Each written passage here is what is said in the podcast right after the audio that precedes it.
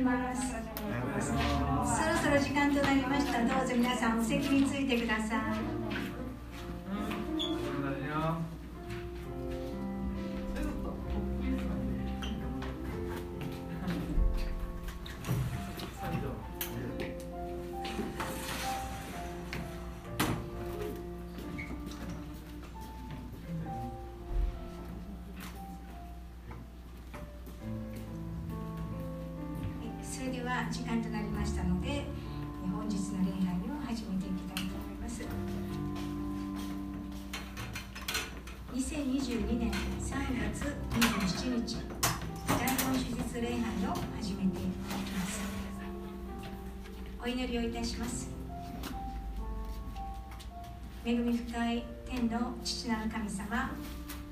皆をあがめて賛美をいたします。本日私たち一人一人をあなたの御前にこのように集めてくださりまた遠くからも送ってくださり共に礼拝を捧げることを許してくださいました主に心から感謝をいたします。どうぞ今この場所に向かっております兄弟姉妹たちの足を速めてくださり共にこの恵みの座につかせてくださいますようにお願いをいたします。今日のこの礼拝を主よあなたご自身が祝福し初めから終わりまで見ての中で守り導いてください。どうぞ私たちの心を主よあなたに向けさせ霊と誠を持ってあなたを礼拝することができますように導いてください。イエス様のお名前によってお祈りをいたします。アそれでは、えー、お立ちになれる方はお立ちになってくださって共に少子を告白してまいりましょう。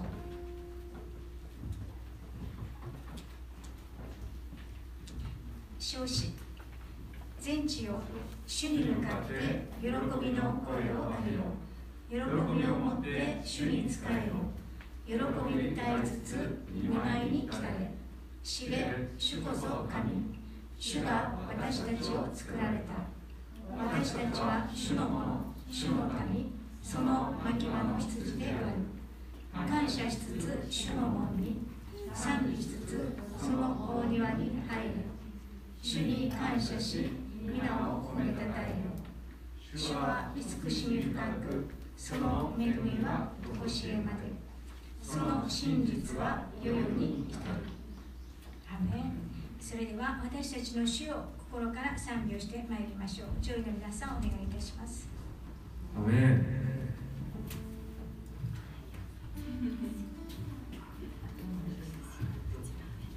はい、え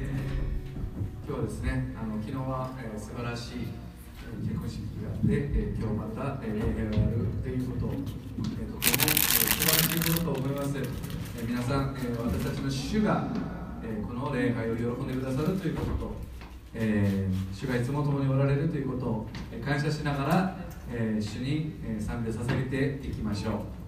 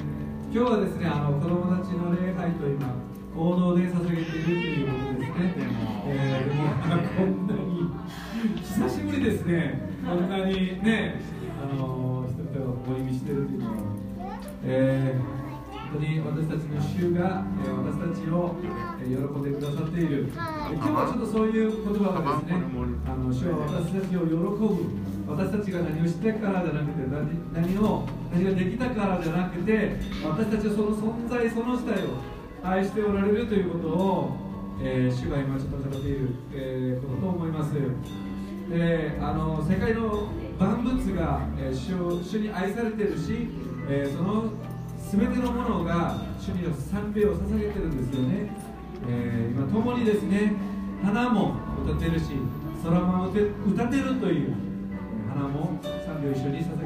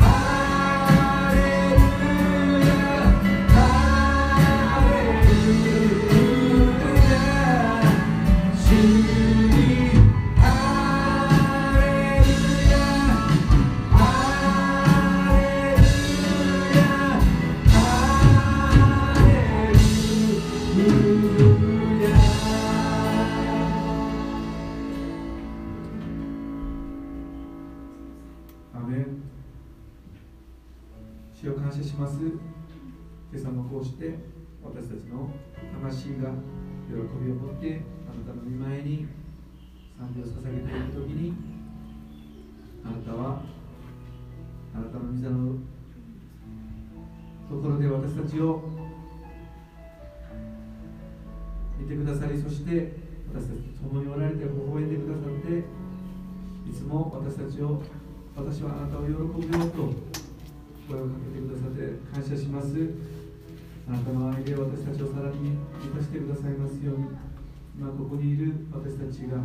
今日礼拝をさげる時に喜んであなただけが栄光を受け取りくださいます。ようにお願いします。今日の礼拝の中であなたの豊かなご臨在を期待し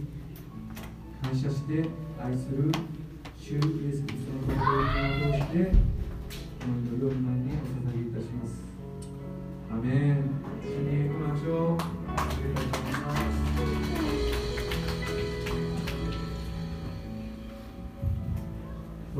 座りください。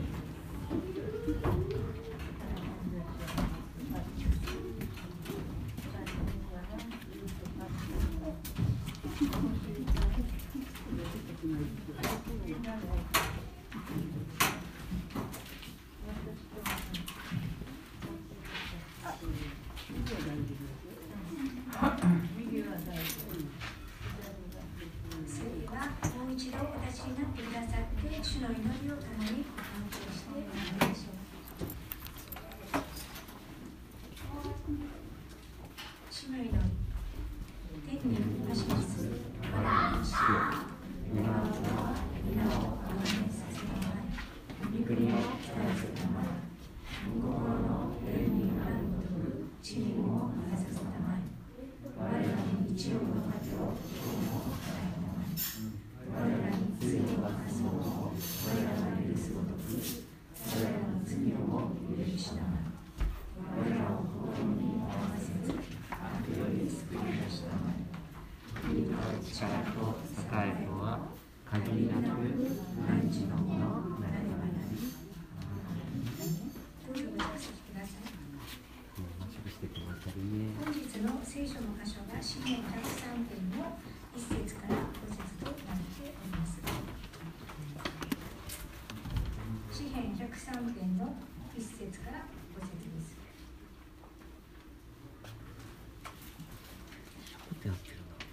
れでは司会者の方で読ませていただきたいと思います。詩篇103編1節から5節我が魂よ主を褒めたたえよ。私のうちにあるすべてのものよ。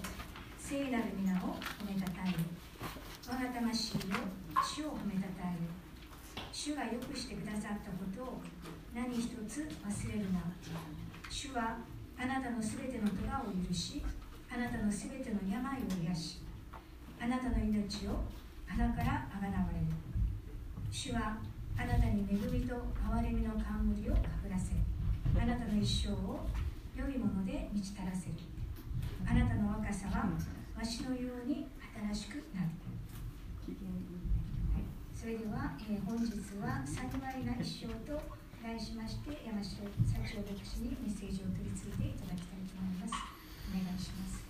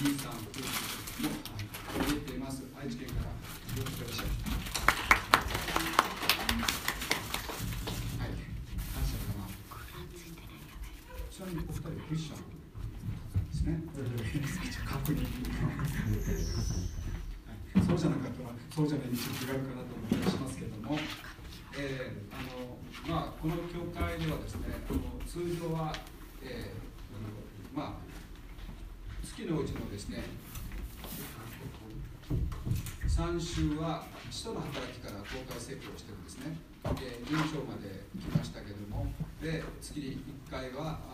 ここにいます。ペル先生が旧約聖書の創世記からメッセージをされていますけども、まあ、昨日は結婚式であったということもあったと思いますね。牧師なりにいろいろと考えてたんですよ。もしかしたら僕ちゃんのね家族が礼拝に出席するかもしれないな。なんて思いながらですねもしそうなったらといろんなパターンを考えながら祈ってる中でこの支援の3編の103編が導かれてきました、えー、まあ昨日結婚式が本当に無事に終えられたことが本当に感謝だなと思っています。天気がね、えー、こんな天気だったので昨日たただ外でも撮影もできてね本当に良かったなと思っています、えー、またコロナ禍の中にあって制限があってですね、えー、教会のメンバー全員の参加ということは難しいという判断で昨日の感じになりましたけど実際参加してみてね今こんな状況の中で結婚式挙げてるんだなということを実感してねあでも本当に祝福でしたね。祝福だった結婚式だったなと思っています、えー、昨日結婚してお二人は晴れて夫婦になって結婚すると周りから結婚した時点でもうご夫婦って呼ばれるようになるんですね。ご夫婦とかご夫妻とか呼ばれるようになっているんですけどもまあ僕自身も結婚してだいぶ長いんですけども結婚してしばらく経った時にふと思ったことがあったんですね。結婚してからですね結婚してからも一人で例えば別々にねあの違う場所に夫婦がいる場合があったりしますけどもその時には夫婦って呼ばれないんだなって。一人でいる時にご夫妻って呼ばれないじゃないです二人揃った時にご夫婦ですねってご夫妻って言われるのを思ってですねあ夫婦って2人いて初めて夫婦と呼ばれるんだなってことを実感しました。今日皆さん大丈夫？昨日のお疲れないですか？きっと疲れてると思うんですけど実は僕とても視力が良くてですねいろんなものが見えてくるのであの構いませんので昨日のお疲れがある時はですね皆さん やっても構わないのであの自由にしてくださいって言ったら余計自由的になりますけれども、えー、そのようにして夫婦は2人揃って夫婦って呼ばれるってことは2人揃って1つって見なされるんだなっていうことをもう昨日の時点からすでに2人は1つって見なされているわけです。ですから本当に夫婦って不思議なもんだなって神様が結び合わせた存在なんだなっていうことを実感しているんですね。今日はその支援の103編の御言葉の説明というよりもですね皆さんがこの御言葉を見てどう感じるかっていうことについてちょっとあの考えていきたいなと思うんですね、えー、もう一回お読みします。支援の103編ですね。ちょっと,、えー、とそこにしますけども5節までですので改めてちょっとお読みしたいと思います。それではお読みいたします。我が魂よ主を褒めたたえ。私のうちにあるすべてのものよ聖なる皆を褒めたたえ。我が魂よ主を褒めたたえ。主がよくしてくださったことを何一つ忘れるな。主はあなたのすべての咎を許しあなたのすべての病を癒しあなたの命を穴からあがなわれる。主はあなたに恵みと憐れみの冠をかぶらせあなたの一生を良いもので満ち足らせる。あなたの若さはわしのように新しくなる。ここだけをここだけを読むとですね本当に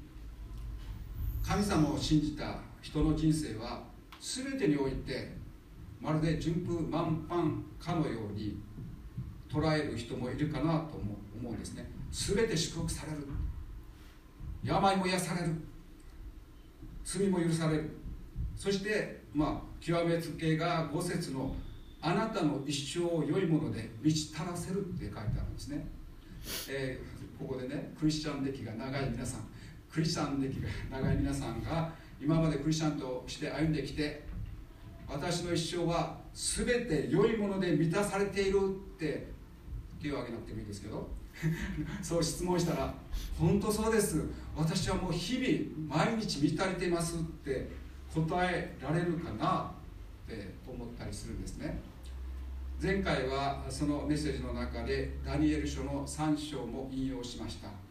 ダニエル書の3章では3人の者がですね。本当にその王様の命令に従わないということで燃える火の炉に投げられるっていうシーンの中で彼らが王に対して答えるんですね。私たちが信じている神は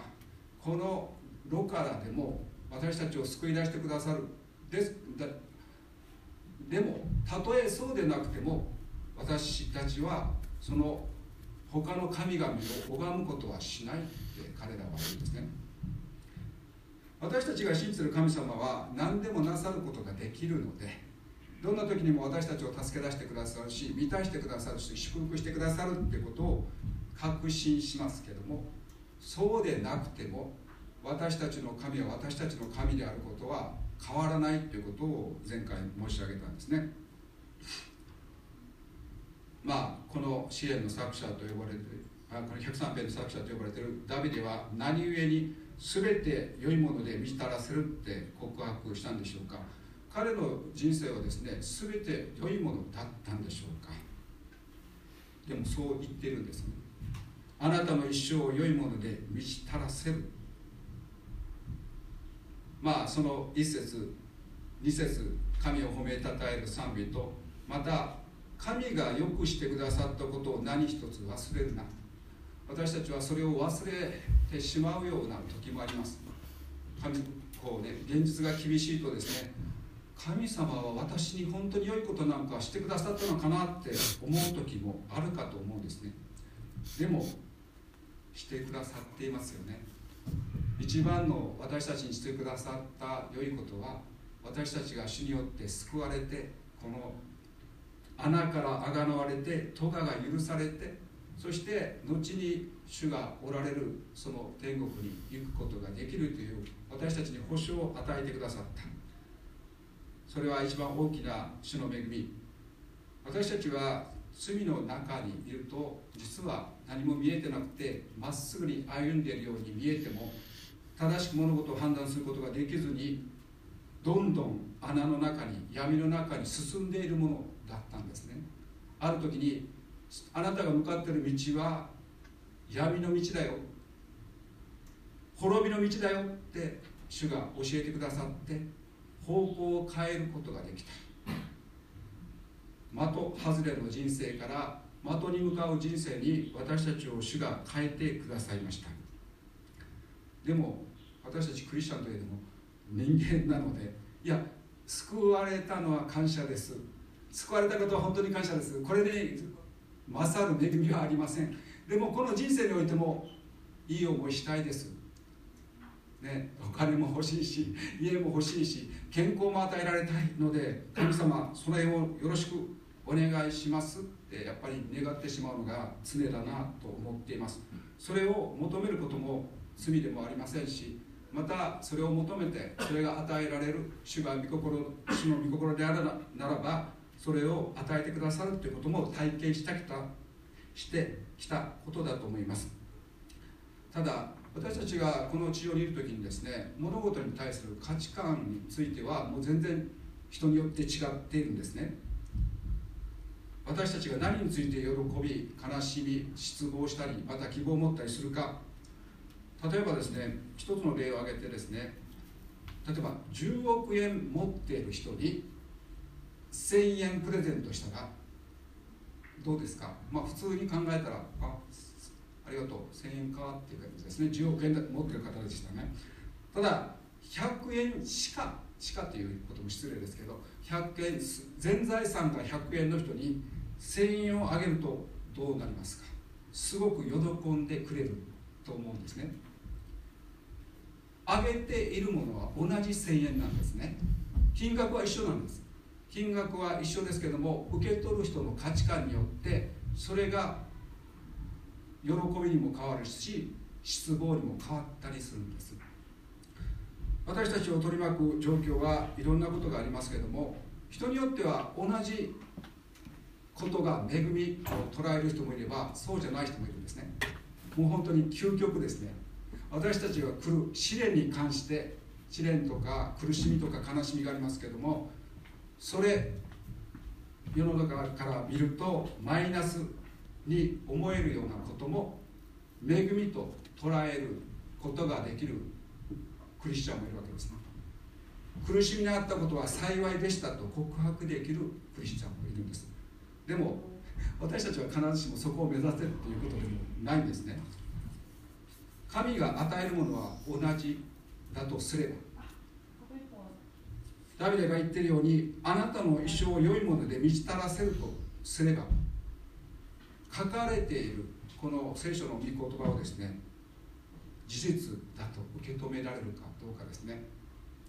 まあ最近なんか人気のドラマがありましてですねその人気のドラマの中でですね真実はその人の数だけあるっていうんですね。でも事実は一つしかないって言うんです。そのセリフその主人公のセリフで。これを聞いてピンときた人はそれを見ている人ですけども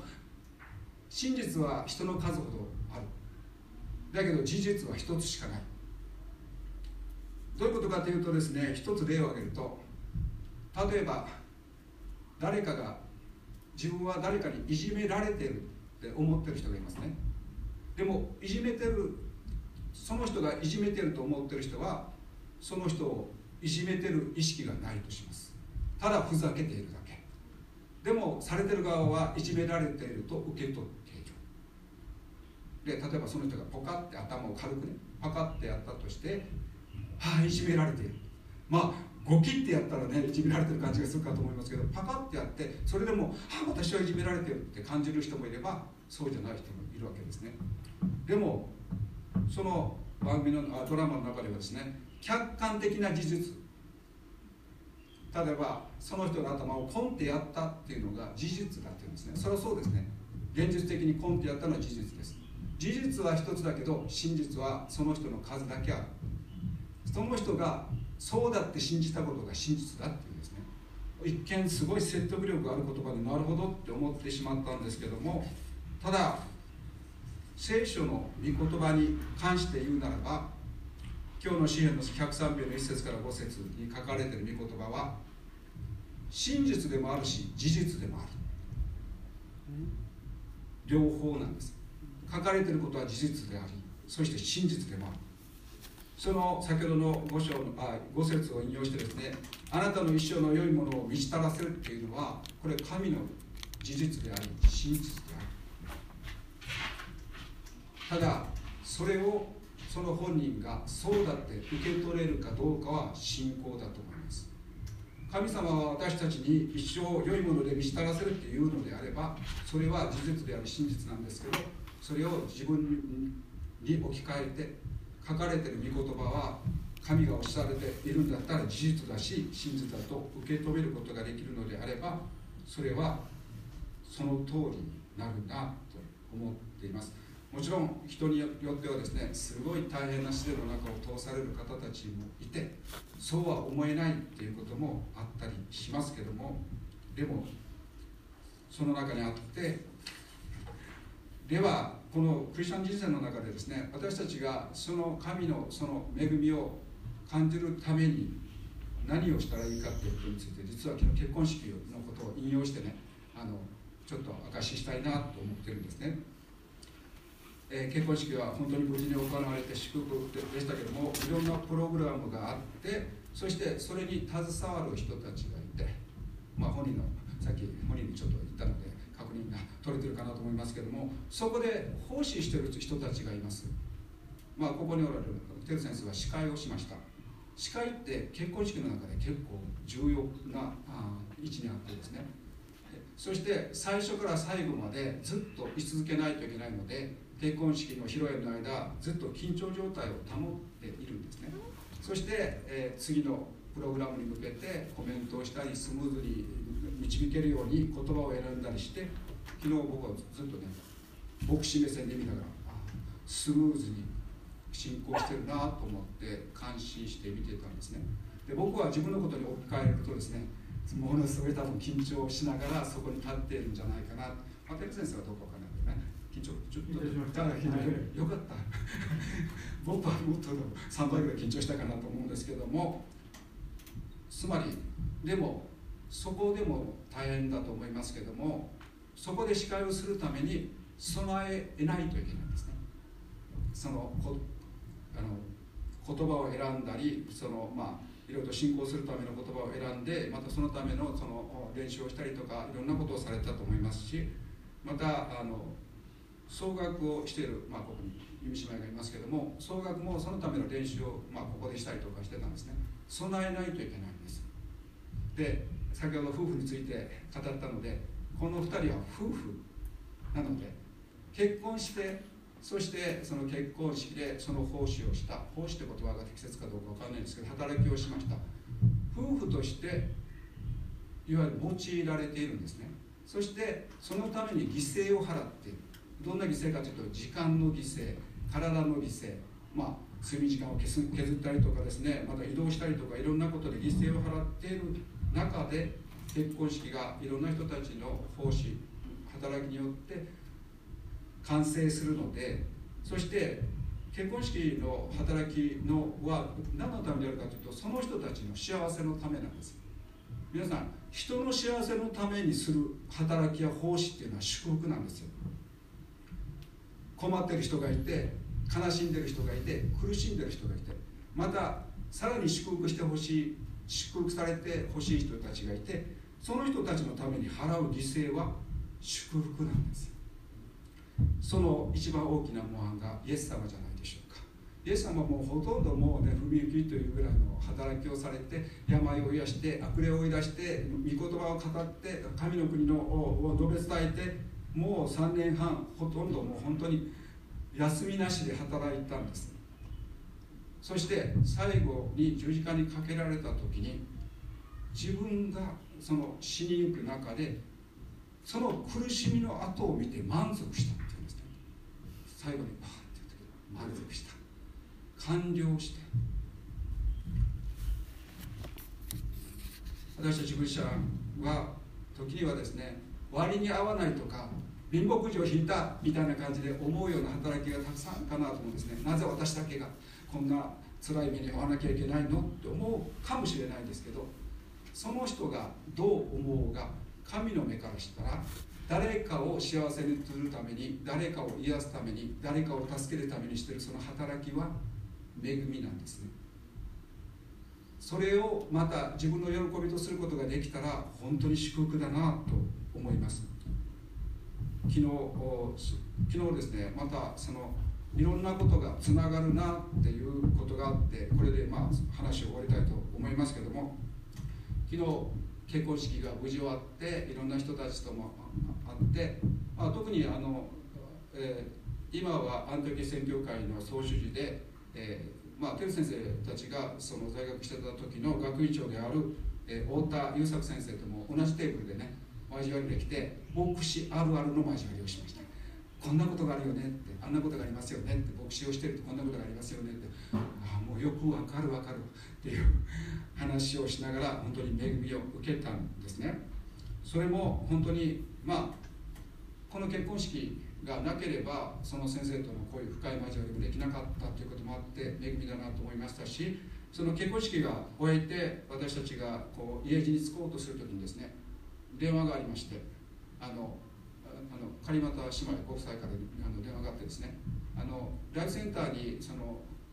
えー、聖書を買いに行きたいんですけども場所を教えてくださいって言うんですね、えー、新しく引っ越したライフセンターの場所はですねちょっと口で説明するには難しいのででその狩俣夫妻にですね、えー、実は自分自分たちも結婚式の帰りで那覇にいますので帰りについでにあのライフセンターに寄りますということであの一応それをあの引き受けて聖書をね。でこの聖書は何のためかというとですね、えー、カリマタ姉妹にとって姪っ子の娘が姪っ子の娘。そうですね。姪っ子の娘さんに聖書をプレゼントしたいという、ね、これも犠牲ですよ。犠牲の動機です。そのために、えー、欲しいということで私たちはその聖書を買いにライフセンターに行ったんですけどもなんとライフセンターに行って聖書を買うために、まあ、その前にですねいろんなものを見ていました。特に何を見てたかというとですね土曜日に実は、まあ、花城光姉妹のライブコンサートがそこにであってそこにあるピアノを確認に行ったんですね。それも確認しました。ああなかなかいい感じので置かれてるなってことを確認しているうちにですね、えそこの今は会長かな。一応あその牧師の山内先生がそのうちに来たんですね。でなかなか会えない先生なんです。忙しくて。それで土曜日のライブコンサートについて話をしたらあなんか吉野先生のところだったんですねってことになってですね。でいろんな協力要請をすることができたんですね。特に駐車場の件。駐車場。またピアノがですね本人が望む方向に移動することについてこの先生がいたので話がスムーズに進んだんですね。でそうこうしてるうちにそこの店長さんも来てですねその土曜日についていろんな話ができました。これ後で振り返った時にですね狩俣姉妹たちから電話があって聖書あそのライセンター行きたいので場所を教えてください。でも場所を説明するのが難しいので自分たちで行きますって言ってなかなか会うことができない牧師とそこで会えてそして土曜日のライブの働きライブについてのいろんなその打ち合わせができて1回でいろんなことが進んだんですね。これは本当にすごいなと後で振り返ってね。ですから私たちがその誰かのためにとか自分のためでもいいですけどでも誰かのためにその払う多少の犠牲にはいろんな良いことというか神様の恵みにつながることがどんどんつながっていくんです。いろんなことがつながって同時に大きな働きへと導かれていくんかなって思っています、えー、このまあその聖書ではですね人の働きの20章の34節で、えー、こう書かれています。あなた方が自身が知っている通り私の両手は自分の必要のためにも共にいる人たちのためにも働きました。このように労苦して弱い者を助けなければならないことまた主イエスご自身が受けるよりも与える方が幸いであると言われた御言葉を覚えているべきだということを私たち私はあらゆることを通してあなた方に示してきたのです。と、まあ、パウロは言ってるんですけども受けるよりも与える方が幸いです。でそれをイエス様が言われたって言ってるんですね。彼がそのパウロが指してるその御言葉の箇所はマタイの福音書の何章だ？えっとですねちょっと章が分からないですけども、えー、こう書いてあります。病人を癒し死人を生き返らせザラートに侵された者を清め悪霊ども追い出しなさい。あなた方はただで受けたのだからただで与えなさいっていうふうにイエス様が言われた言葉を受けてパウロは主ご自身が前にねこういうことを言われたんだってことをちょっと言葉が違いますけども受けるよりも与える方が幸いであると言われているんですね。私たちがその先ほどの支援の御言葉が本当にそうだって実感するためになすべきことは何かっていうと与える幸いを与えることを幸いと思えるクリスチャンを、まあ、目指すというかそうなれるように祈ることかなって思ってるんです。もうちょっとしたことであってもですね誰かのために何かをする、まあ、誰かのために祈るとか誰かのために少し犠牲を払って助けをするっていうことをこう普通これを習慣にしていくならば聖書の御言葉がですねポジティブ。にあ聖書が言ってることはそうなんだっていうことを受け取っていくクリスチャンに変えられていくのかなと。そしていろんなことがつながって本当に神の恵みが振り返ると本当に主がよくしてくださったことと思えることがどんどん増えていくのではないかなと思っています。一言お祈りします。お祈りします。愛する天のお父様、あなたの名前を褒めたたえます。昨日の結婚式は本当に主の恵みです本当に、えー、独身時代から本当に主をいろいろ求めてまたその結婚の導きを求めていた2人が本当に晴れて、えー、主の導きによって夫婦となることができたことを感謝します、えー、また夫婦となってさらに強いものにされてお互い助け合って主の栄光のために用いられると思います。神様は私たちが本当に主に捧げて自分の人生残りの人生を本当に神様に使っていただけるようにそしてどんなに小さなことであっても大きなことであっても忠実にそのただで受けた恵みを本当にお返しできるようなものに変えさせてください。これからまた本当に主に明け渡し本当に祈っていく歩みを確かなものとさせてください。今日の御言葉を感謝します。イエス・キリストの皆を通して感謝してお祈りいたします。アメン